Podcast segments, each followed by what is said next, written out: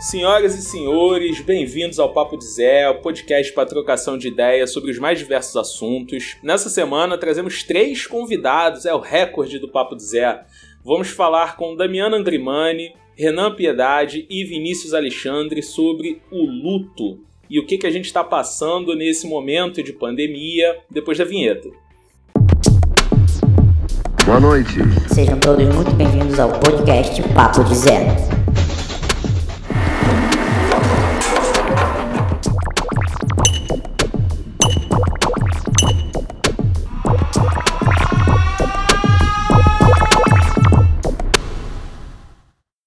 Pessoal, se apresentem aí pra galera que tá ouvindo o Papo de Zé. Damiana, por favor. Damiana já foi convidada anteriormente, fez uma collab junto com a Fernanda Lopes num episódio sobre cultura do cancelamento. Volta lá pra ouvir. É... Damiana, por favor, se apresente para quem ainda não a conhece.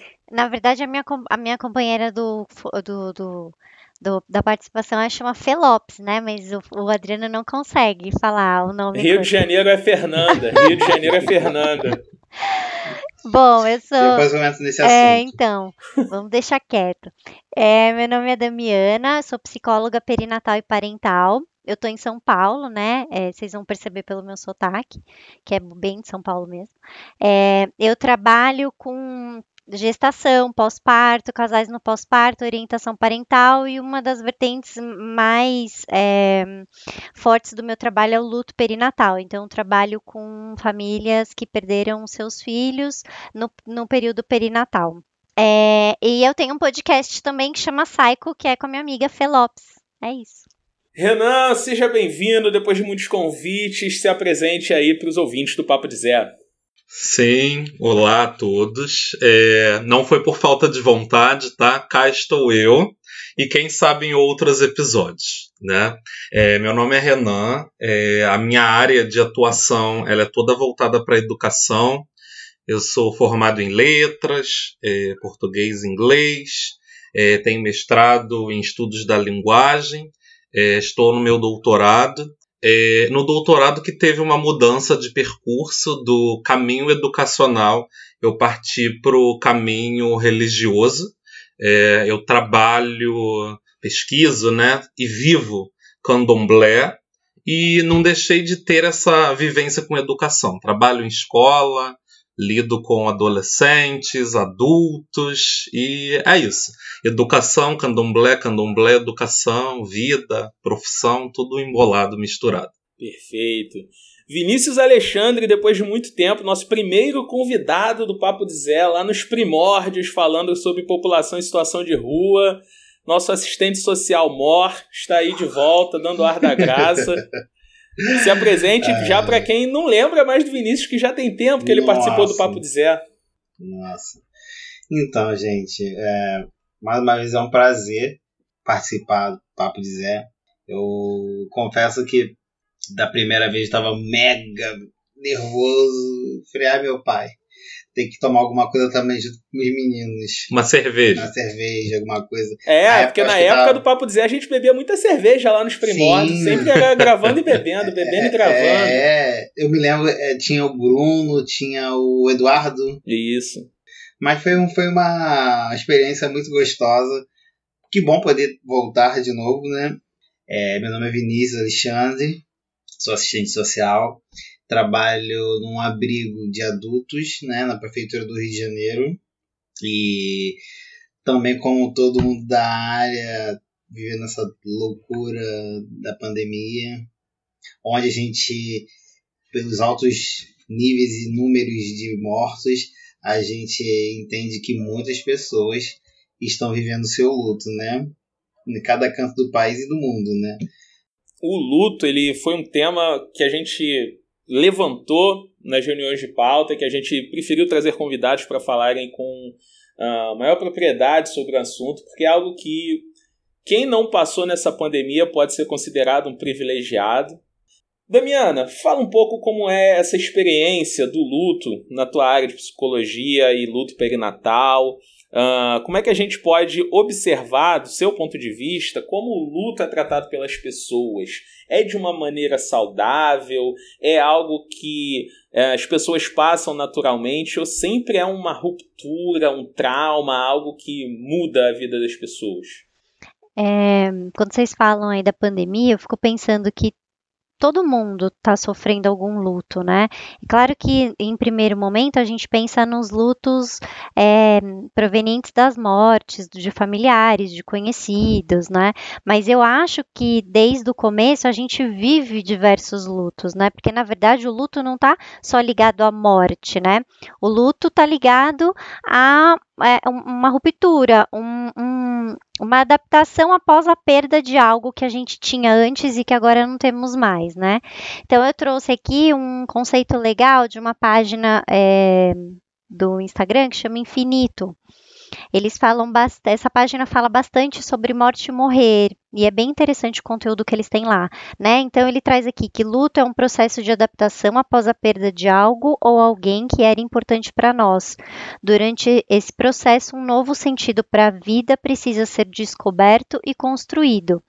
Então, o que, que eu acho legal falar? Que o luto não é patológico, né? Não é uma doença, não é um problema que a pessoa precisa ser medicada. O luto é um período, um processo que precisa acontecer na nossa vida depois que a gente perde algo algo ou alguém muito importante. E que, como a nossa sociedade é uma sociedade que trabalha muito com esse lugar do não sofrimento, né? A gente não pode sofrer, vem se medicando muito erroneamente processos de luto, né? Que são naturais. A gente precisa realmente passar por alguns períodos e isso não tem data para acabar, não tem um um começo, meio e fim. É importante usar o conceito de uma professora aqui de São Paulo, né, da PUC, que chama Maria Helena Pereira Franco, que ela é uma estudiosa de luto, que ela conta que luto é um processo e não um evento. Então, se a gente olhar para isso como um processo, a gente vai entender que é a gente precisa estar nele e não fugir dele para conseguir se reestruturar e ressignificar é, a perda. Né? Damiana, eu gosto bastante dessa definição anterior, a do site, a da página, que você trouxe por conta de uma palavra em específico: adaptação. Não é algo que acontece a gente e, e precisamos é, ficar parados ali esperando esse sentimento morrer, passar e etc. A gente age, a gente aprende a lidar com ele, ou ao menos precisa começar a aprender a lidar com ele. Em alguma medida, cada um aí com seu com sua própria jornada. Adaptação. A gente age né, diante da situação. Sim, sim. Né? Embora seja difícil aceitar, embora seja difícil concordar com isso, só quem passa sabe, mas gosto muito dessa palavra-chave. Eu acho que é, tem a ver com, com a sua fala, tem a ver com a minha vivência religiosa e acho que vai ter a ver também com a vivência do Vinícius. Então, assim, a questão, né, na a minha vivência no serviço social em relação ao luto é totalmente diferente. Quem vai trabalhar isso realmente é a psicologia. O que, o que a gente faz, a discussão né, do serviço social hoje né, e sempre foi a questão de não comunicação de óbito. Né? Até estava batendo um papo com o mozinho, com o Adriano, a gente não tem essa cultura, o, o assistente social, né? De, de, do luto como usuário. Porque a gente não chega a ter esse. esse. como é que eu posso colocar? Traquejo. É, tem. A gente a questão é muito mais prática, né? Os, o, o, a gente, dentro de uma unidade de saúde, né? A gente tá lá na nossa sala, nos é informado que o paciente morreu, a gente entra em contato com a família, mas não fala a causa da morte. A gente só fala assim, é, que é praxe, né? É, por favor, pode é, comparecer à unidade de saúde portando documentação, aquela coisa que a gente já sabe, né? A documentação e uma peça de roupa, aí a pessoa já sabe. O serviço social ligou, não é uma coisa boa nesses casos. Ah, a pessoa já sabe e, que, que, é, é, que é morte. Morte. Leva documento e roupa. Então, assim, aí, aí quando a pessoa chega, a gente dá toda a acolhida, né? é, ouve a pessoa, é, pergunta né, se a pessoa tem alguma questão de benefício, se tem algum acesso, porque por muitas vezes, até vou entrar na questão, se for uma pessoa que é vulnerável, né, tá, não tem condições de fazer um enterro, então a gente viabiliza a defensoria pública, um enterro gratuito, a gente entra com todo o processo para ela ter é, assistência né, funeral pela defensoria pública ou numa busca ativa de, de um parente, né? Então a gente faz toda essa, essa parte. Mas a gente não tem aqui. A gente, claro, não é que, que não sejamos humanos. Mas nesse momento a gente é um pouco mais prático. Entendi. De, de tentar aliviar essa parte burocrática que naquele momento de perda da uhum. pessoa é muito E ajuda dramática. muito essa questão, é, alguém fazer essa questão burocrática é super Sim. importante. Então, às vezes, vai, é, a família perde o bebê e aí alguém da família me liga. Ai, o que, que a gente pode fazer para ajudar? Se vocês puderem organizar as questões burocráticas para que os pais não tenham que lidar com isso agora, isso já é de grande valia. Porque tem uma, uma amiga minha que trabalha no, nos Estados Unidos, né? É a Fernanda, ela trabalha com a questão de perda é, perinatal também. E ela diz que é, é, importante agir diante do luto muitas vezes, né? Porque a gente fica em muitos, uh, muitos momentos no, no, campo da palavra, né? Ah, e aí aquelas coisas que são as frases senso comum, né? Deus sabe o que faz, foi melhor assim, Deus tem um plano. Sim. E que isso é eu acho que mais atrapalha do que ajuda, porque na verdade, quando alguém fala isso, a pessoa está muito mais aplacando a sua própria angústia, não quero falar sobre isso, do que ouvindo o outro. Então. E talvez nem processa, exato. né? O que está sendo dito, ou processa negativamente. Exato, exatamente. Então, eu acho que esse aliviar processos burocráticos é muito importante mesmo, porque nesse momento as famílias não, não têm essa disponibilidade emocional às vezes para fazer e quando precisam fazer é muito doloroso. Então, se tem alguém que faça esse movimento, por mais que pareça, ah, a gente está distanciado emocionalmente, não, é um uhum. procedimento importante dentro de um momento tão difícil, né? Tem, tem sua importância, né? Em dada medida, tem sua importância. Porque, assim, vamos, vamos. Se a gente, na sua maioria, atende pessoa, uma população pobre, não é pessoa do Albert Einstein, vamos, vamos supor, porque vai ter um suporte, ou já vai sair dali com aquele carrão bonitinho direto para algum lugar aí ser enterrado, essa pessoa vai penar. Vai. Porque assim, ela corre o risco de ser. Porque aqui no Rio de Janeiro, a Defensoria Pública, a gente acessa, mas tem uma organização da, da, ah, da Arquidiocese do Rio de Janeiro, que faz também é, enterros comunitários, ajuda também. Ah, que legal. A época tinha. E em alguns casos tinha. A, a pessoa até falava assim, poxa, mas os caixões são com aquele material de caixote. Então, assim, aí a pessoa ficava assim, mas eu não tenho condições de, de comprar um caixão, né? Então a gente fala assim, vamos organizar, vamos sentar, vamos ver o que, que a gente pode fazer você tem onde ficar? Porque a gente vai desvendando, porque assim, o nosso, o nosso fazer profissional é ouvir né, o usuário.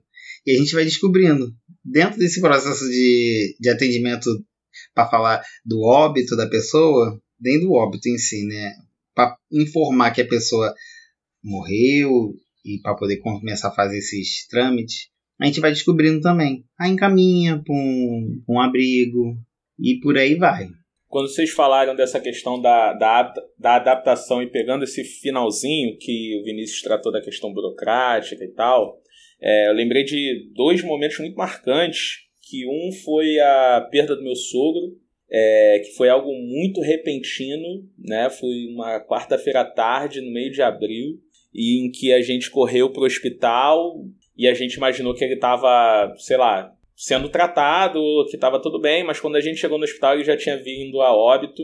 E, e tratar de tudo relacionado a, a, a documentação, a liberação de corpo, a, a entrar em contato com a funerária, a ver a, a certidão de óbito, é, e para poder dar entrada na pensão da minha sogra, e chegar no velório e não ter capela e ter que esperar o dia seguinte.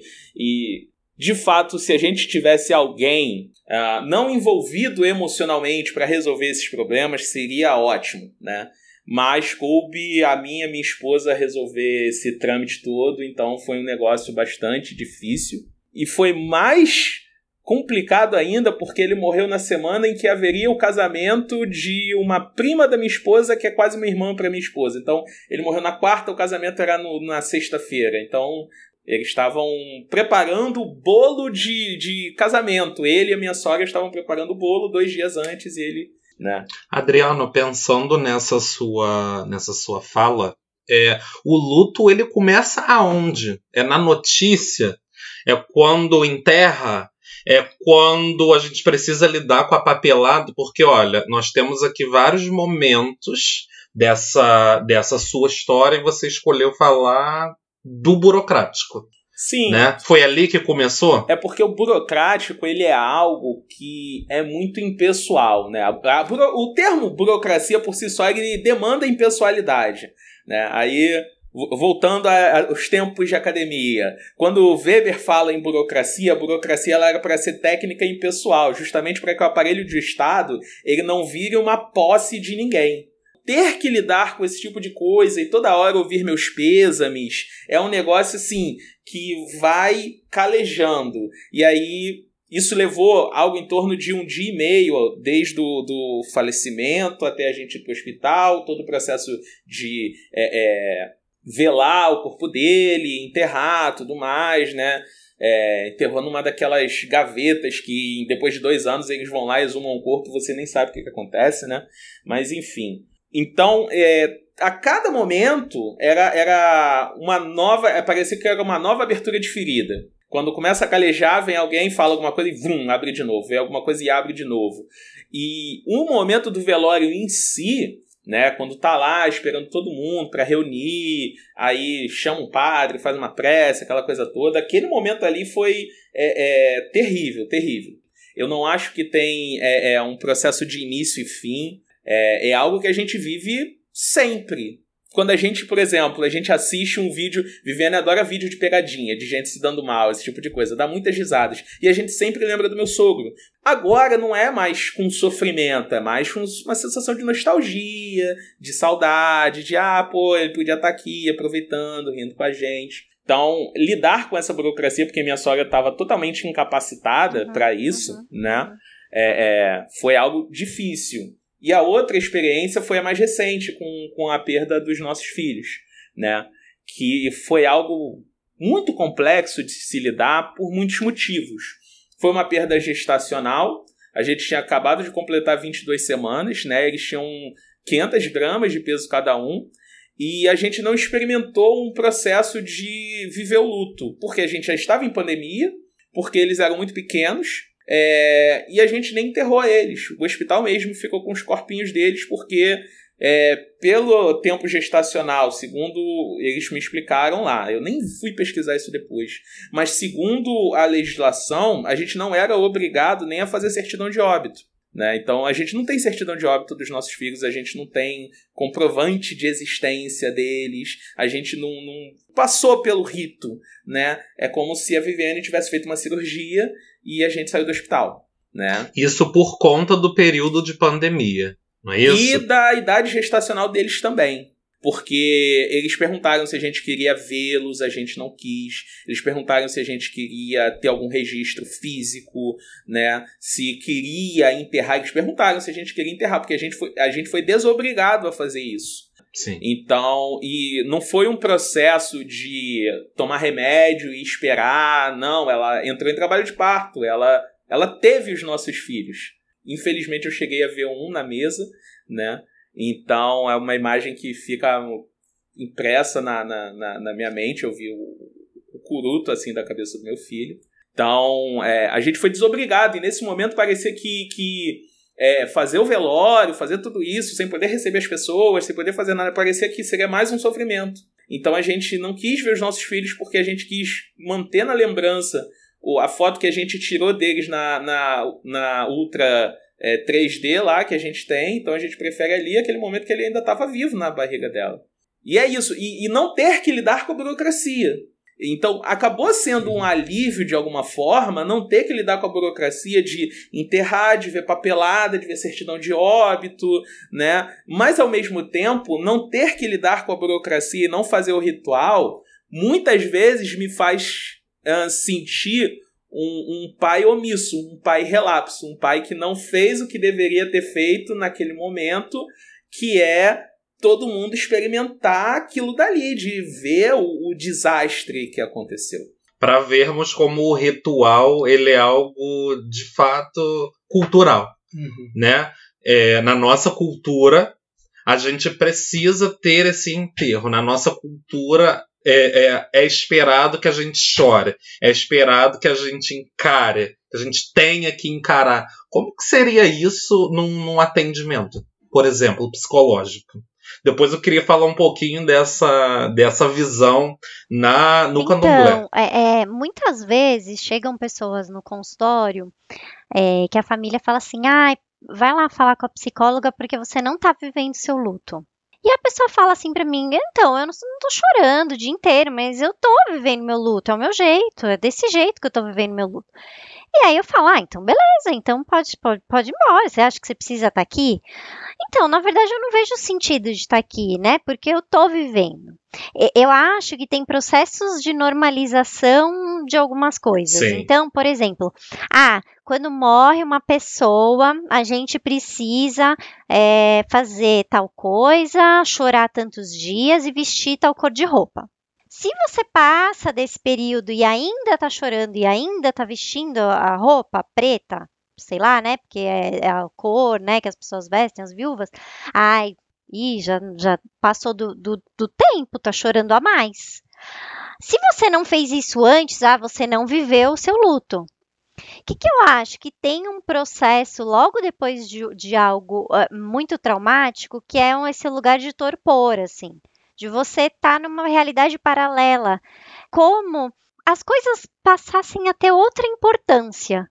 Então, uma coisa que era super importante há dois minutos anteriores, depois do que acontece, passa, não, não é mais. E aí, quando o Adriano fala assim, ah, eu me sinto um pai relapso porque eu não fiz esse tipo de coisa, um pai nunca para para pensar: o que, que eu vou planejar se meus filhos morrerem? O que, que eu vou fazer? Talvez se ele já tenha passado por isso antes, é aquela coisa do gato escaldado que vai passar pelo processo de novo com muito medo. Porque não quer passar por aquela dor horrível de novo, é uma coisa de defesa nossa para sobrevivência. Mas quando a gente entra na experiência na primeira vez, a gente nunca fica pensando se meus filhos morrerem, o que, que eu vou fazer. E mesmo que a gente pense, o momento ele é, dá essa quebra entre realidade e fantasia. Então é como se a gente não tivesse ali efetivamente. Tanto é que é interessante a gente ir pensando, né? É, é, é nisso que o Adriano falou, ah, é como se é, quando as pessoas vinham falar meus pêsames do meu sogro, é como se abrisse a ferida de novo. E aí eu costumo usar um exemplo parecido, assim, é, logo que a gente perde alguém que a gente ama demais, é como se abrisse uma cicatriz gigante na, nosso, na nossa pele, daquelas bem profundas. E aí, cada vez que a gente lembra da pessoa nesse período inicial, não é como se tivesse aberto a ferida de novo, é como se tivesse cutucado uma ferida que está aberta, por, que está aberta, por isso que dói bastante. Conforme o tempo vai passando, isso vai cicatrizando. Mas dali a alguns anos, a gente engancha a cicatriz em alguma roupa, não é que vai doer do mesmo jeito que doeu no dia seguinte dos meus pêsames, mas a gente vai lembrar daquilo. Aquilo é parte da gente, é parte do nosso corpo, é parte da nossa pele. O que, que acontece? Que às vezes, como tem uma dor tão é, é, é, insuportável no momento inicial ali, a gente tem a sensação de que se a gente não entrar em contato, vai doer menos, porque não dá para doer mais do que já está doendo. E aí, algumas vezes, o que acontece? É, como esse caso do Adriano. ele não tava, eles não estavam esperando entrar em trabalho de parto, foi um susto, e aí os bebês nasceram, e aí o hospital fica com aquela coisa, ah, você quer ver? E não sei o quê. É, o que, que eu acho? Que deveriam ter protocolos hospitalares que cuidassem desses bebês, né? Tirassem foto, fizessem os printzinhos, sei lá, e guardassem isso. Se um dia os pais quiserem ver, tem disponibilidade ali. Se ninguém nunca quiser ver, depois de alguns anos joga fora. Tem uma universidade aqui em São Paulo, a Unicamp, que no hospital é, escola delas, eles, eles fazem trabalhos muito complexos em relação ao luto perinatal e tem a caixinha lá, o hospital guarda a caixinha por cinco anos com algumas memórias, a pulseirinha, ou quando não tem pulseirinha, o, o, o printzinho do pezinho, alguma foto, alguma coisa e dá o número dessa caixinha para a família. Se em cinco anos essa família em algum momento quiser ver alguma coisa desse bebê, tá ali. Passados cinco anos, eles é, se desfazem da caixinha. E pelas pesquisas delas, uma grande maioria das famílias vai reaver, reaver essas caixinhas depois. Por quê? Porque o que, que acontece? Na hora é da ordem do impossível lidar com aquilo. E aí, o que, que a gente fica fazendo? Ah, se eu tivesse olhado, se eu tivesse pensado, se eu tivesse feito. Porque, na verdade, a gente não queria ter feito mais nada. A gente não queria ter passado por aquilo e a gente queria ter tido mais tempo com aquela pessoa que se foi. Acho que é sobre isso. Esse, essa questão da escolha, achei interessante. Essa questão de você poder. Você sabe que as, por cinco anos você vai ter aquele momento, então você. É, é deixar o meu momento, isso. né? Eu tenho. Não engessado. Ah, cinco anos eu tenho até cinco anos, mas assim, vai que de uma hora para outra aquele start Sim. cai na sua cabeça, Sim. e tu for, já tô no, já tô no momento. Posso ir lá é, é, viver esse momento que eu nunca vivi é, como pai e, e, é muito algo muito sensível, né? Algo muito particular. Sim a gente não consegue dar conta, nem ter conta de como isso acontece. Mesmo né? porque não tem certo e errado, eu acho, nesse processo. Sim, sim, sim. Com certeza. Exato. Eu fico pensando, lá atrás, no início da, da. Depois das nossas apresentações, a gente falou nesses meus pêsames constantemente falamos meus pêsames, não tenho palavras para descrever a sua dor, tento me colocar no seu lugar e ao falar sobre isso, a gente tenta mesmo que inconscientemente minimizar essa experiência concreta do luto. Percebem? A gente quer que isso não seja visível, mas ao mesmo tempo, quando não há choro, quando não há uma roupa preta, quando não há um óculos escuro, a gente constantemente acusa de que o luto não está sendo Exatamente. vivido. Então, como é isso? Eu preciso que isso seja algo concreto aos meus olhos, mas quando eu lido diretamente com alguém que perdeu um ente querido, um amigo, eu tento minimizar, é bem dúbio, é bem é. estranho. É pensar é nisso, porque né? a gente não, a nossa sociedade não lida bem com a morte. A gente não tem educação para a morte. A gente acha que é possível colocar embaixo do tapete. Então a gente vai observando que cada vez mais os rituais fúnebres, as, as homenagens vão diminuindo, vão é, durando menos tempo, é tudo muito rápido. E a gente precisa de ritual e aí eu não estou dizendo que precisa de cinco dias de velório, sei lá o que, que a gente precisa, mas a gente não, não pode eh, negligenciar que isso acontece, que isso existe, que as pessoas morrem e que a gente precisa olhar para isso. Então a gente precisa sim ritualizar, porque fica essa coisa dessa positividade de que todo mundo tem que estar tá feliz, de que você precisa superar, é, né? Que a pessoa fica deprimida e aí as pessoas ficam assim: você precisa ter força, você precisa levantar dessa cama, sim. você precisa. A gente precisa acreditar que a pessoa tem ferramentas para lidar com aquilo. Eu acho que esse é o segredo, assim. E ser congruente com a gente mesmo, não falar uma coisa que a gente ouviu que era boa falar e falar o que a gente está sentindo. Eu vivo, experiencio uma, uma questão com a morte muito diferente na, na minha religião. E aí falo minha, eu e o Vinícius seguimos. Primeiramente, é, é preciso dizer que candomblé não é religião no sentido de se ligar a algo maior. Estou me ligando a uma força maior que eu. Não. É um modo de vida. É o modo como a gente encara a vida, modo como a gente encara a morte, modo como a gente encara é, sociedade, a questão da família, e aí a gente poderia falar disso para sempre. Mas puxando o gancho de morte, de luto, isso é tratado o tempo todo. Porque não há uma cisão vida-morte. A gente encara existência como algo cíclico. Entende? Estamos aqui em terra, em algum momento não estaremos em matéria, mas continuaremos com o nosso legado. E quando eu falo em legado, não é só o que deixei de bom para minha família de terreiro, o que deixei de bom para minha família de santo. Não. Em espírito estarei ali e continuarei sendo louvado. Entenda.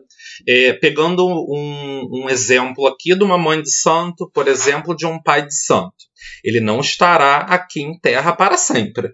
Né? Só que isso já é tratado durante toda a sua passagem no terreiro. Já existe um nome para substituí-lo e, e, o pai de santo, a mãe de santo já ensina vias orais, praticando, rezando, é, ensinando todos os rituais, os preceitos, etc. Em vida. Sim. Já se fala de morte é, 20 anos antes de morrer. Já se ensina a lidar com isso muito tempo antes para que a minha é, é, existência ali seja muito maior do que a minha falta. Entende? Então existem os meus descendentes que continuarão essa família de santo.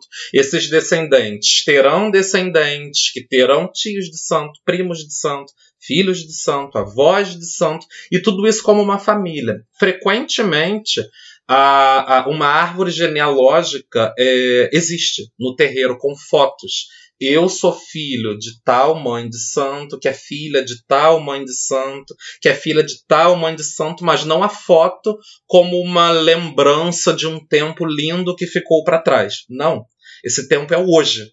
É o hoje porque eu me projeto no passado, é quem eu sou, e eu me projeto no futuro em relação a quem estará comigo. Que bonito. Entende? Morte está presente em Sim. vida todo o tempo, todos os dias, o tempo todo. Nossa, é um pouco bonito. diferente. A questão é porque assim, pais para as religiões de matriz africana, a questão da ancestralidade é um processo, né? É um processo que a gente tem que viver. Faz parte da cartilha, né?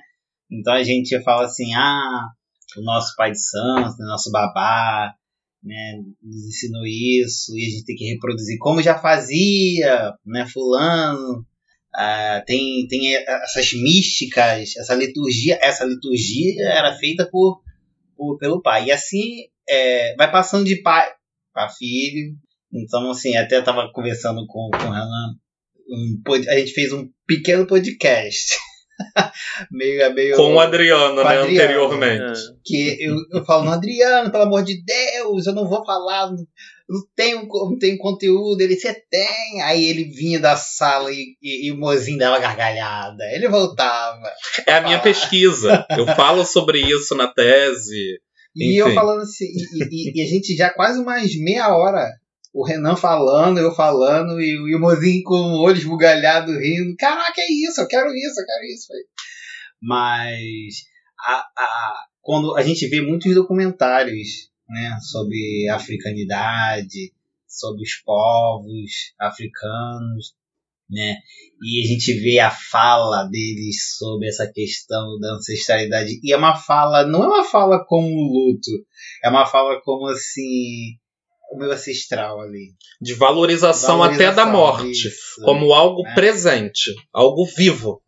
Entende? Para fazer esse trocadilho. Sei lá, para não dicotomizar é. essas duas palavras, não polarizar. Mas Entende? olha que interessante, que o Vinícius traz, né? Ah, eles falam disso não como uma forma de luto, né? E aí eu entendo que você traz como uma forma de luto nesse sentido, tipo num lugar triste. E o luto, ele não Uhum, precisa ser isso. triste, né? Sim, É, é que na sim, nossa sociedade é assim que a gente conecta. sim. É, é- é muito triste, a gente não vai conseguir, não vai dar. Em certo ponto, sim, é triste. É claro que a gente queria estar com a pessoa, a gente queria continuar que ela, que ela estivesse aqui com a gente. Mas, por outro lado, essa visão que vocês trazem é muito bonita no sentido de que, e sim, a gente continua por ela também por nós, né? E tem outros povos, né? Não, eu só ia trazer um, um paralelo que é o seguinte: eu acho que quando as coisas acontecem de maneira mais é, natural, quando eu digo natural, é o mais velho morre primeiro. Né? Quando acontece nesse ritmo de tipo, quem é o mais velho tem a tendência de ir primeiro e os outros irem seguindo. Isso na religião. Não, é não, o de maneira exemplo, você tá geral, dando? de maneira geral. Eu, eu- talvez a, a religião possa dar conta disso ou não. Durante muito tempo eu, eu fui espírita. Hoje em dia não, não me adequo a nenhuma religião, mas quando a morte ela, ela tem essa tendência natural, por exemplo, uma morte que não me chocou e não me trouxe tristeza. E, e, e eu lembro de maneira sempre muito feliz foi a passagem da minha avó. Que ela foi uma senhora que morreu com 96 anos, teve 13 filhos e morreu na cama de casa, né? Já o corpo exausto. E eu uso ela de maior exemplo porque minha avó, ela teve cinco filhos hemofílicos. É, eu sou hemofílico também. Minha avó perdeu todos esses filhos, morreram todos antes dela. Então, pra mim, pra, a, a vivência dela é muito entre aspas antinatural, entende? Porque ela deveria ir primeiro e, e ela foi perdendo os filhos. A perda dela não foi algo que me chocou, como, por exemplo, a perda do meu sogro com 59 anos, dois dias antes do casamento da sua sobrinha, ou a morte dos meus filhos, que nunca deveriam morrer antes de mim. Essas rupturas da naturalidade, de quando alguém que, pela ordem natural de quem vem primeiro, quem vem depois, morre e interrompe uma coisa que não era o esperado, tem que ser muito iluminado para encarar isso de uma maneira leve ou então de uma maneira natural, né? Porque não é esse o esperado, entende? Para mim, é, esse tratamento eu acho bonito mesmo, esse negócio de tratar com uma maneira comum, porque todos vamos passar, ninguém vai ficar para semente, né? Isso não existe. Mas quando essa, essa linha é, é rompida, ela é atravessada, ela é desviada do seu caminho natural, independente da, da orientação religiosa, da sua visão de mundo, eu acho que é difícil, É. sabe? O caso da minha avó, para mim, não foi. É, foi triste, porque é triste, porque a pessoa não vai estar aí, como vocês bem falaram. Mas não foi aquilo que rompeu. Ela era a mais velha da família, então ele já experimentou mais a vida, ele já fez o que tinha para fazer, ele já deixou a marca que ele tinha que deixar, enfim. E, e aí, de novo, aí eu lembro dos meus filhos. Cadê a marca, né? A marca Sim. deles está em mim. Sim. A marca deles ficou em mim e na minha esposa, né? E a gente vai carregar isso pro resto da vida, a gente vai carregar isso com a Lavínia, que é a nossa filha, Sim. né? A gente vai carregar isso para sempre. Então fica essa sensação assim, não era para ter acontecido desse jeito. Não adianta, é, não tem nada que vai me mudar a minha Sim. visão de que não era para ser desse jeito, sabe? Ah, Então- mas não era mesmo, porque é contranatural. A gente, a gente, é isso, morre o quem é mais velho e quem é mais novo demora um pouco mais para morrer. É, a gente é isso, é a lógica da vida, né? Então, quando os filhos morrem, é, abre um buraco gigantesco, é uma dor, é um luto. A Vera Iaconelli, que é uma psicanalista aqui em São Paulo, ela traz um conceito de luto insólito. É aquele luto que é impossível, que, que, que não tem lugar, que não tem permissão, que não tem é, possibilidade de ser vivido, né? Ainda mais porque é isso que você disse, a sua avó, todo mundo vai lembrar da história e vai contar as coisas que ela fez e vai lembrar do que ela fazia, do que ela gostava, das amigas, sei lá da onde. E seus filhos, eles, eles começam com vocês e, e acabam com vocês. Então, as histórias ficam ali muito mais ligadas é, a algo de uma projeção, de uma fantasia do que vocês imaginariam que eles seriam, do que efetivamente do, do que aconteceu concretamente. Uhum. É, e aí é um vazio mesmo, é difícil pra caramba de, de colocar forma nisso, de dar um corpo nisso, né? Porque sim, a gente aceita melhor quando a avó morre. Porque é isso, nossa, viveu 96 anos. Ai, que eu vou, claro que é triste, a gente quer a nossa avó, mas a gente entende que estava chegando a hora, né? 90 anos, 13 filhos é, e tudo mais. Agora, quando é algo que é fora de, desse ciclo, dá uma sensação também na gente de uma impotência dentro da vulnerabilidade da vida, porque querendo ou não, quando morre a avó de 96, ah, beleza, é isso aí, né, gente? A avó de 96 morreu, ela morreria em breve, porque a, a, quanto que é a expectativa de vida? Viveu até mais do que a expectativa de vida, então tá tudo certo. Agora, quando é algo que quebra essa lógica do tipo, vai, seu sogro que morreu, do novo, relativamente novo, do nada, assim, muito rapidamente, é, dá um baque diferente mesmo. É de uma outra condição de reorganização, assim. E é claro que isso vai depender do que simboliza aquela pessoa, porque eu já atendi pessoas que uma avó morreu e que desorganizaram completamente, porque a avó tinha uma representação muito gigante, mesmo sendo essa senhorinha, mesmo sem sabendo que já ia morrer. Eu acho que é muito subjetivo, mas sim, é, uma morte que é contranatural, ela é muito mais sofrida do que uma morte natural. Por quê? Porque a gente lida com a vulnerabilidade da vida, a gente não tem controle de nada e a gente pode perder as pessoas que a gente ama a qualquer momento, não necessariamente na ordem, né? E aí isso dá uma desorganização uma, uma outra forma de falar sobre lidar com a vulnerabilidade da vida, quando o assunto é luto, quando o assunto é morte, é a gente também pensar que é, não há ritual para o que se sente por mais que a gente tente se encaixar numa lógica A, B, C, num modo de vida ou numa religião A, B, C ou D, a gente pode é, refletir sobre aquilo e tentar se encaixar naquilo. Mas será que a gente vai conseguir? Talvez não. Se encaixar como como como é, algo perfeito? Não. Como um é. quebra-cabeça? Não é assim. Não existe. Né? Eu vou também. É um processo, é uma trajetória de tentar se Exato. entender naquele meio, naquele processo. Né? Vou, vou pegar o gancho da, da Damiana do Renan da vulnerabilidade, porque é uma nomenclatura do serviço social, né? A vulnerabilidade.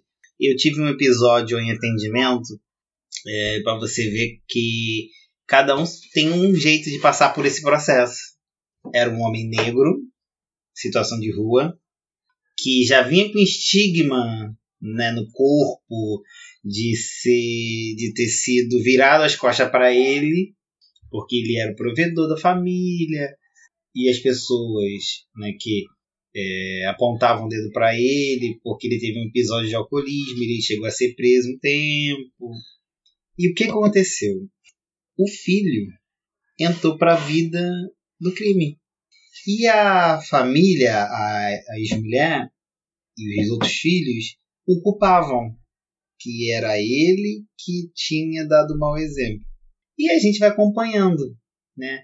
E, e, conversando, não, não é, não é isso. Você não pode pegar toda essa carga. Todo mundo tem a sua própria história. Você, fulano, fez sua história, mas ele tem sua personalidade assim sucessivamente e ele tava teve um período que a gente passou muito crítico que ele estava no morro aqui no Rio. É, o filho né? Esse filho foi pego numa dessas incursões policiais e foi solto. Depois o filho sumiu. Aí ele viveu um processo dentro da unidade de meu filho sumiu. Minha família está me culpando. Será que ele morreu? Nossa. aí ficou e eu via definhando a cada, a cada atendimento. E a tauba que ele dizia de salvação dele era o álcool. Então ele se afundava mais ainda. Então eu tinha que arrumar uma estratégia de saber como eu vou conseguir é, levantar esse homem. Sendo que falar do filho Uhum. é uma ferida, falar da mulher, né? Porque assim, vamos buscar o apoio da família, né? Porque Não a gente pensa assim, vamos buscar o apoio da família para tentar levantar esse usuário. A família não quer. E aí, como a gente faz? Tempos depois, eu soube que o filho morreu. Então, não estava no dia, me mandaram uma mensagem assim, isso. O filho de fulano é, morreu. Eu falei, caça. Bom, ele deu um surto aqui, um pequeno surto. A gente já fez todos os acompanhamentos. Falei, não, quando chegar, meu primeiro horário eu quero atender ele. Ele não falava. Ele só ficava na minha frente, com os olhos cheios de lágrimas. Aí você tem que ter aquela assim, ó, esse é o momento. Você fala se você quiser. Se você não quiser também, depois você pode bater em qualquer, qualquer momento. para você ver como, como é difícil lidar com isso. Mesmo sendo população em situação de rua, vulnerável, tem, né, tem outras coisas em que implicam nesse processo. Ele não tem, naquele momento, um suporte, porque ele não podia, não podia ir para a família e não tinha mais o filho. A busca que ele fez, até mesmo para tirar o filho, foi em vão. Aí mais uma coisa para ele se culpar. O, a culpa do filho ter entrado no tráfico Sim. foi dele, mesmo não sendo. E a culpa. Aí, acho que fechou com a morte. E depois ele evadiu da unidade e eu não tive mais como saber como é que foi esse processo. É interessante a gente pensar que ele já estava vivendo lutos há, muitos, há muito tempo, né? Sim. Antes da notícia é. final, né? Ele já que previa, é aquela história né? do luto antecipatório. Você recebe uma notícia ruim, você já vai imaginando qual que vai ser o desfecho daquilo e meio que preparando o teu sistema. Eu não acho que é possível a gente se preparar antes de ter a nomeação do que, que aconteceu. Mas o luto antecipatório, assim, agora no Covid tem muito, né? Ah, foi entubado, foi internado. Aí eu tô ouvindo muito no consultório que quando acontece isso com familiares, as pessoas ficam, ai, me sinto culpada, porque já fico pensando que, que vai morrer, é, como é que vai ser. Por quê? Porque sim, porque muita gente morrendo mesmo. Então, tem esse fenômeno do luto antecipatório quando seu filho vai, foge de casa e, e, e fica e, e, se alia ao tráfico, posso falar isso? É, é, é isso que fala? Sim. É, já é um sim. luto antecipatório, porque é, o seu filho que você tinha idealizado, que você tinha imaginado, que você estava convivendo até aquele ponto, ele já vira uma outra pessoa. Então você já vai ter que fazer o luto pelo filho que você estava na cabeça e pelo filho que se apresenta por esse pai, por essa família, por todas essas é, expectativas, enfim, é, é, são muitos lutos que esse senhor viveu, assim, e eu tenho a sensação que ele evadiu porque ele não aguentou. Porque é isso, eu acho que quando a gente sai do sistema, é porque a gente não consegue se adaptar a ele, porque é muito cruel mesmo, né? E hoje, você falou da pandemia, uma palavra que virou exemplo de para começar esse processo desse luto antecipado é foi entubado. Aí tu fica, ah, meu pai. É. Aí tu fica, será que vai sair? Sim. Será que não vai? Porque é horrível, né? Nesse... É. Que, porque é um risco gigante. Eu li uma notícia que não sei se isso foi é, é, confirmado pelo Ministério da Saúde, mas que no Brasil a taxa de morte de pessoas entubadas é a maior de todos os países dentro da pandemia. Nossa. Né? 80% então, eu vi que é. 80%, exatamente. Então, em outros países é algo entre torno entre 30 e 40, né? No Brasil é 80, ou seja, a cada 5 que são entubados, 4 morrem. Né? Então, vira de fato é, é, falar fulano foi entubado no Brasil já virou quase uma sentença de morte, né? Porque muitos é, é, não se recuperam e uma doença que a gente imaginava que era é, única e exclusivamente respiratória, mas que ela vai danificando outros órgãos, né? Então, tipo, ah, se você não tá respirando direito, os outros órgãos começam sim, a entrar em falência. Sim, sim. Então, é isso. Ah, ok, não vai morrer sufocado? Não, vai morrer de outra coisa. O rim vai parar, o fígado vai parar, os e órgãos vão entrar em colapso. tubo dias, né? Tem proliferação de bactéria e precisa estubar, fazer traqueostomia. Então, são vários procedimentos que vão aumentando é, os riscos, né? É, dá muito medo mesmo. Você falou do Ministério Ministério da Saúde. Dificilmente o Ministério da Saúde vai falar alguma coisa, porque eu tenho a impressão que eles não sabem nem o que, que eles estão fazendo lá. O que está acontecendo? é. Isso é um outro luto que a gente está vivendo, é. né? De ter que lidar ainda mais com isso, né? É um acho. barco à deriva, sem capitão e afundando. Com não conforto, né? Não temos palavras de é... conforto, nem nos dão essa opção, né? De Não, querermos não. ouvir ou não essa palavra. Não, Sim. A, a, a pandemia criou coisas que você- a gente fica muito louco. Há tempos atrás a gente não via. Você entra no hospital, você realmente não consegue contato. Só quando você vai ao serviço social falar com alguém. A pessoa não pode levar um celular, não pode se filmar. Eu só tive. Eu vejo meu, a pessoa ali com um tubo fazendo assim. A sensibilidade dos profissionais de saúde que já estão ali na trincheira, que tiram, vai lá, ó, fulano de tal tá, tá bem, tá evoluiu, não evoluiu. Ou se você conhece alguém dentro de uma unidade, você pode olhar lá no. Se tá bem, ó, tá bem. nossa, Isso, essa é uma outra questão, né?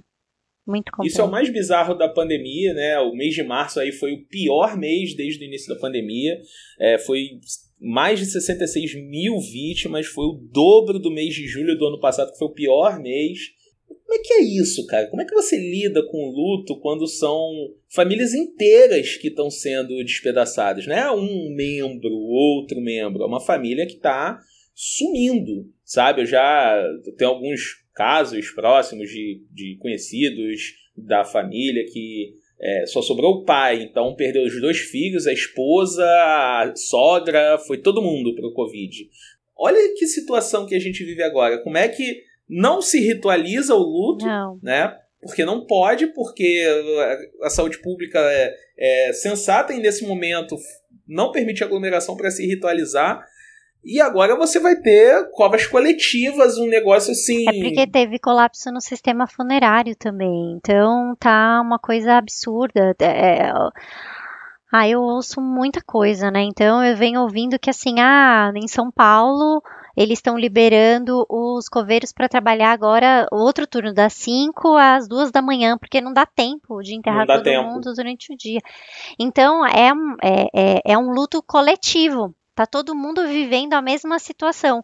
Se a gente não está perdendo familiares, o que é é uma coisa que a gente tem que muito é, agradecer, porque tem muita gente perdendo familiar e amigo, a gente está perdendo é, a possibilidade de fazer plano, a gente está perdendo uma regularidade na nossa vida, a gente está perdendo é, a possibilidade de não sentir medo, porque ficar o tempo todo nesse lugar que a gente se encontra, o tempo todo nessa ansiedade, como se a gente estivesse sob ataque, quebra a gente muito é, internamente, psiquicamente. Então, a gente está vivendo um fenômeno coletivo realmente muito pesado, assim. A gente não sabe qual vai ser o impacto disso, né? Desses, desse, dessas perdas coletivas, é, efetivamente perdas de pessoas amadas que não puderam é, ter uma despedida. Então a gente não sabe o que, que vai ser. É, mas coloca nesse lugar de um luto invisível. Então, várias vezes as pessoas entram em contato comigo, ah, meu pai morreu há meses e minha mãe é, às vezes fala que ele vai chegar para almoçar. Por quê? Porque tem isso, é uma discrepância. Quando você não viu, é, é, é o que o Vinícius falou. Às vezes você não, nem viu a pessoa. Uhum. A pessoa foi internada, você falou com ela no celular, depois que é entubado, acabou, não tem mais celular, não tem mais contato, você recebe o boletim. E é isso. Quando, Some. quando Desaparece. você fala É. desse colapso, Damiana, do sistema funerário, isso acarreta uma série de consequências. Eu, eu estava assistindo ao jornal é, do meio-dia aqui do Rio de Janeiro e eu vi uma história assim chocante.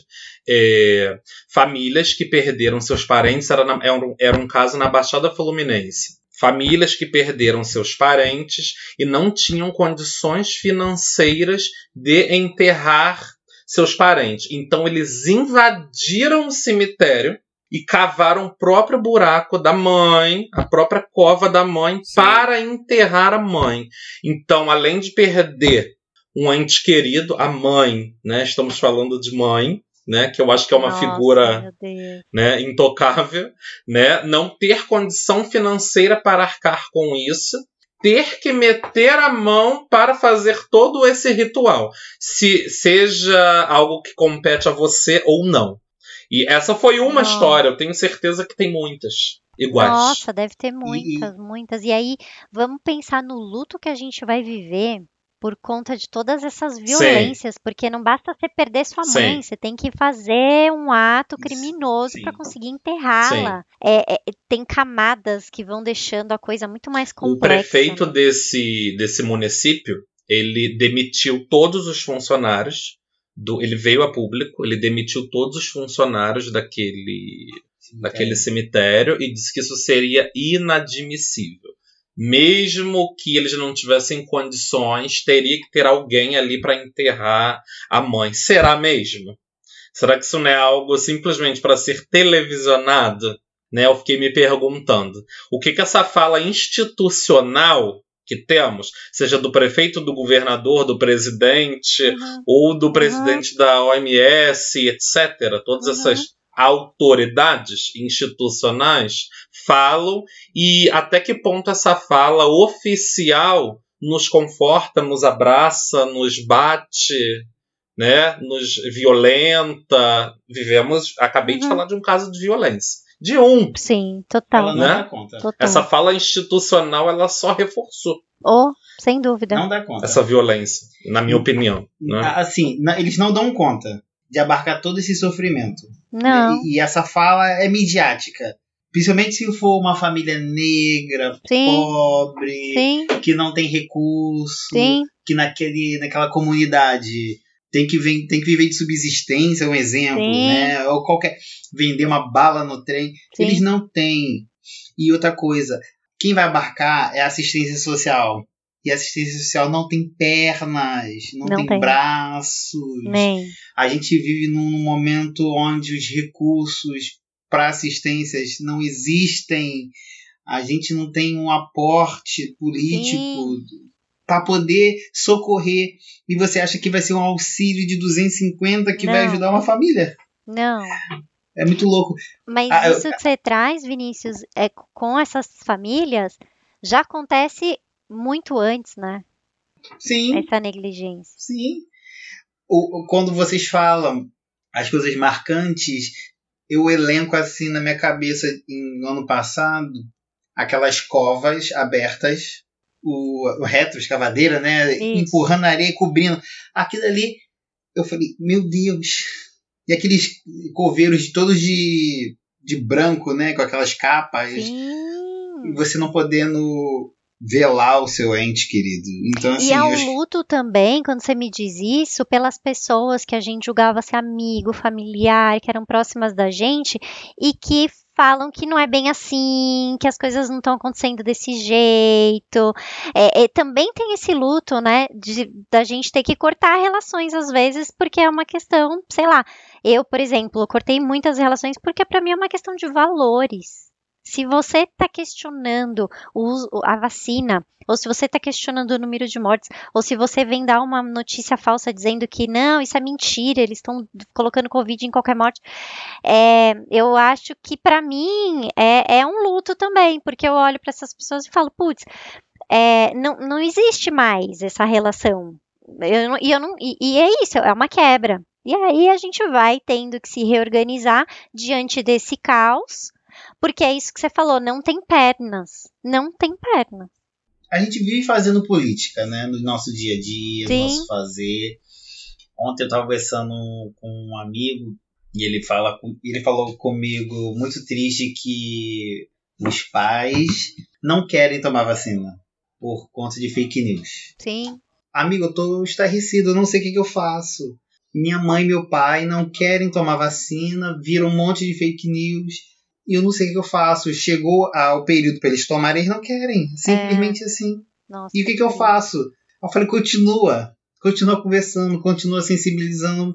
Porque você que tá ali dentro é muito mais é fácil do que uma pessoa, Sim, outra pessoa. sim, Então, assim, essa cultura do negacionismo, das pessoas é acharem muito que violento. é muito violento. E a gente bate muito de frente. Eu Sim. tive exemplo dentro da instituição, é, eu já fui vacinado, Uhum, né? Que bom, E os usuários também. que bom. Então, assim, ah, não vou tomar. Não acredito nisso. Eu falei, mas como? É o único tratamento terapêutico que a gente tem no momento. Sim, Não é cloroquina, não é ivermectina, Não. é a vacina. Ah, não sei. hum. Aí fala assim, tenho um posicionamento que não, não me cabe e não quero isso. Aí eu, tá bom, é o seu direito, né? Você não quer, mas você entende que você pode ser contaminado, Sim. você... Ah, sim, sei. Mas você vai usar máscara? Não. Mas você vai usar álcool em gel? Não. Eu não acredito que tenha doença, não. Eu falei, tá bom. Então, ó, eu tô usando meu álcool em gel aqui, falando com você com máscara. E espero que nos nossos atendimentos você venha. Até Uhum. porque. Não porque você não quer. Porque é um decreto da prefeitura e eu preciso que você. preservar a minha saúde. É uma ação você não- coletiva. Sim. Exato. Né? Renan, respondendo aí a- ao caso que você elencou, foi no município de Magé, Foi. né? É, que quatro Nossa. filhos foram, entraram no cemitério 2 da Vila Esperança, em Magé. Né? Os, vi- os próprios filhos viralizaram o vídeo para mostrar o que estava Nossa. acontecendo. Que eles estavam cavando lá o- uma vala rasa para poder né, colocar a mãe. É, Aí eu vou polemizar. É- Essa fala do, do prefeito. Vamos trazer uma De polêmica. ter demitido prefeito- todo mundo, né? Isso é inadmissível. Então. Foi isso que ele, que ele disse. Beleza, pode ser politicagem? Pode, mas eu acho que o nível de político tá tão baixo que eu prefiro isso do que um cara falar fazer o quê? Eu não sou Ah, coveiro. eu, eu ia falar isso. Pode ser que seja Eu pra. prefiro É, que o cara fale um negócio. É. desse e me engane na minha cara, mas pelo menos ele seja polido e ele seja e, educado. fa- e fale o que ele tem que ser um- fazer, o que tem que ser feito. Sim, o- é. Entendeu? O cara pode ser politiqueiro? Pode, meu amigo, mas É. isso é o mínimo que Aqui você tem em que fazer Paulo, nesse tipo a de gente situação, tá sendo sabe? obrigado a achar o que o Dória tá fazendo legal, entendeu? Isso eu nunca vou perdoar o Bolsonaro por isso, porque eu detesto ambos, mas é isso, o cara faz o que tem que ser, o que o político supostamente deveria fazer. É, é, a gente vê que aquilo ali é um jogo político, claro que a gente vê, mas ele tá fazendo o que tem que ser feito. Porque a, a gente tá vivendo um momento tão, tipo, é, surreal, que parece que é uma realidade paralela, que quando uma pessoa fala uma coisa que é básica e óbvia, é, a gente tem que falar, nossa, que bom que você falou isso, que é inadmissível. Cara, óbvio que é inadmissível, só que a gente tá vivendo uma realidade que as pessoas estão vivendo outro, outra, outra possibilidade de existência. Exato. Exato, é isso aí. Então, eu, eu, eu quero agora líderes que falem o mínimo razoável para o negócio não parecer loucura. Porque tem um louco no topo da, da, da pirâmide política Sim. brasileira, entendeu? Então, um cara que vem desfazendo da, da vacina, que vem desfazendo dos esforços, que vem se desfazendo dos mortos, que trata eles como trampolim Sim. político para falar que ele é o perseguido, que não sei o que, que não sei o que lá. Falta o básico de humanidade. A Damiana falou quando ela estava falando de pessoas que ela cortou laços é, por causa dos valores. Eu acho que falta humanidade. A galera Isso. perdeu a noção do que, que é ser né? Gente. É. Coletividade, eu, eu, eu, Não, eu suponho assim, que a gente tem dificuldade pô, em ter. É, né? é vacina, vacina é isso. Se você não tomar, amigo, eu continuo preso na minha casa, entendeu? É, é- sabe? É um pacto coletivo. Só que é, a- essa vacina especificamente, as pessoas, sei lá. Dá vontade de falar, meu amigo, você tá andando hoje em dia porque tu tomou vacina de poliomielite. Exatamente. Sim. Entendeu? De você tem que discutir o básico com pessoas para elas não matarem outras. Porque elas não entendem essa situação É. de que o cara se tornou um vetor de algo que vai matar outras pessoas, ele acha que não. Que ele não tá cumprindo esse papel de é, é, replicar uma doença. Porque o que, que dá na cabeça Não da pessoa? tem cara? É, é, é algo assim, é, eu acho, eu, eu tenho a seguinte teoria, eu, eu sempre uso essa teoria quando é pra falar disso. Eu acho que a gente entrou num vórtex em 2014, Sim. depois do 7x1. Sim. Depois do 7x1, o mundo acabou, Acabou. e a gente entrou em outra realidade, entendeu? A Acabou. gente entrou no pior dos mundos, entendeu? O Brasil foi engolido e a gente foi parar em outra coisa. A gente Foi. tá, sei lá, no, no, no, no quinto nível do inferno de Dante, uma porra dessa. A gente tá. Vou, vou falar um negócio que o Mozinho vai gostar muito. É mundo Marvel. A gente, melhor a gente entrar naquela aquele carrinho lá do Dr. Pi, naquela partícula Pi, e ir lá para aquela realidade quântica ficar sumido É. por lá. Qualquer outra coisa, né? Qualquer outra realidade era, era melhor, entendeu? Eu tô com saudade do Temer. É um negócio assim. Eu, eu- eu odeio esse maldito por me fazer sentir saudade do Temer, assim como a, a, a Damiana agora é, Eu tô acha o Dória sensato. Estamos né? achando os Dória É isso. ok, ok. O negócio é tenso. Só Desce tomando uma uma cerveja cerveja, aí. mesmo pra relaxar, pra Desce uma de cerveja aí. nisso. Damiano, você bebe o quê? É, ai, eu bebo. uma- Ai, é uma cerveja que não é legal, as pessoas me julgam, mas eu vou falar mesmo assim. Eu bebo Malzebir e bebo vinho, mas não vinho chique, que as minhas amigas Ah. me julgam também por isso. Eu, eu- Sangue de boi. Isso, esse mesmo. Tipo, o vinhozinho docinho, sabe, do mercado, aquele lá, suave. Gosto. Cantina branco da suave. Serra, aquela jarrona. É, é, tipo, sabe, o o branco suave, é, você quer suave. Tinto É, suave. é esse, esse daí. É isso aí. É do time do Renan. Do time do Renan. Eu, eu. Só pra, pra- desaluviar a cabeça tem que ter uma, um teor etílico, né? Pra gente dar uma. Putz, nem navegada. fala, nem fala. Realmente muito difícil. Gente, faz aí a, a- o merchan aí de vocês, deixam as redes sociais aí se você quiser que o pessoal entre em contato, o serviço aí de vocês, o que, que vocês fazem. Começa do mesmo jeito que a gente começou no início. Vai lá, Damiana. Tá, Vende aí o seu peixe. vamos lá. É, minha rede social é arroba Damiangri, né, Damiana Angrimani, né, meu Instagram. Ah, eu nem uso mais Facebook, porque falaram que morreu, né, então nem uso Morreu. mais O lá. Facebook morreu. É. Morreu. Morreu. Morreu. Morreu. E o, e o Instagram do Psycho, que é o podcast, que é arroba o Psycho. E Psycho é psi, P-S-Y-C-O. O Psycho. É isso. Muito bom. Ah, a gente fala de psicologia e cultura pop nesse podcast. É bem legal. divertido. Interessante. Bem divertido mesmo. Eu dou muitas risadas. o Adriano é nosso com- editor. É verdade. Especialmente com sotaque. Eu faço muitas piadas xenofóbicas de São Ah, Paulo. meu né? pai. É, é inevitável, cara. A criação de moleque de subúrbio do Rio é, é a xenofobia contra os paulistas. É, é irresistível, né? Por mais que você se desconstrua, você ouve o R puxado, aquele som anasalado, dá, a gente dá uma gastada. É feio, não façam isso, crianças. Não né? façam. Não, não repitam, que não é legal. Renan, vende aí o seu peixe, meu amigo. É, eu estou quase saindo do, do Facebook. Ele tá morto ou quase morto, sei lá, pra mim. Realmente as pessoas não usam mais, quase. Mas eu uso o Instagram, é, ele é arroba Renan, só que tem um underline entre o R e o E. Então, R underline Enan.